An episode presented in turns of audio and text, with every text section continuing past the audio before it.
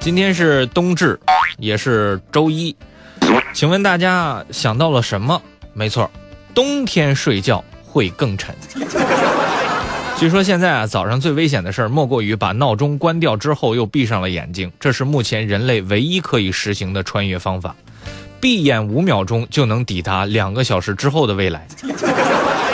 闭上眼睛就能看见自己在穿衣服，接着刷牙洗脸，穿上鞋子准备出门了。大冬天的也一点都不冷。我欢快地走到地铁口，意外的今天地铁也没有多少人，找了个位置坐下，一会儿就到公司开始工作了。老板拍了拍我的肩膀说：“嗯，最近工作不错，好好干。”我谦虚地低下头，实际面带笑意。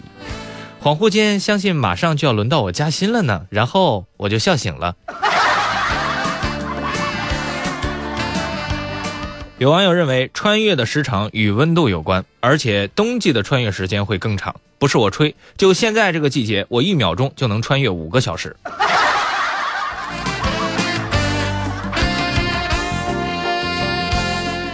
首先，再来关注一下这个成都商报的消息啊。近日，一段视频在网上流传，视频当中，两名男子在快手直播平台上直播做慈善的场景。他们安排凉山州呃某村的村民站成两排，随后直播给村民们发钱。对此，有网友表示非常感动，他们非常喜欢这种单纯朴实的关爱。正所谓，别问我过得好不好，我现在就公布我的支付宝。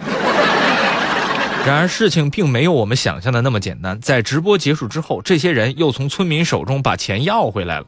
不少人都认为，当时村民的内心一定是崩溃的。我可以没有钱，但是你不能抢我钱，对不对？问题是，这钱我都碰过了，已经结下了深厚的情谊。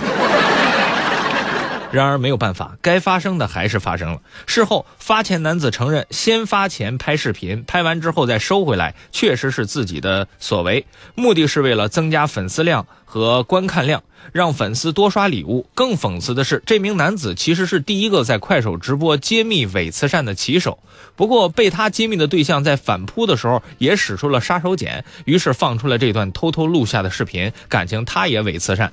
而事实上，先发钱再收回去的伪慈善并非这一起。在网络直播兴起之后，多名打着慈善名义前往凉山州的志愿者，实际上却从。从事着借慈善敛财的勾当，对此有网友评论：“冤冤相报何时了？两个网络主播胡乱搞，世上脑残千千万，他们俩就顶千千万。左青龙右白虎，看着就是俩二百五啊！”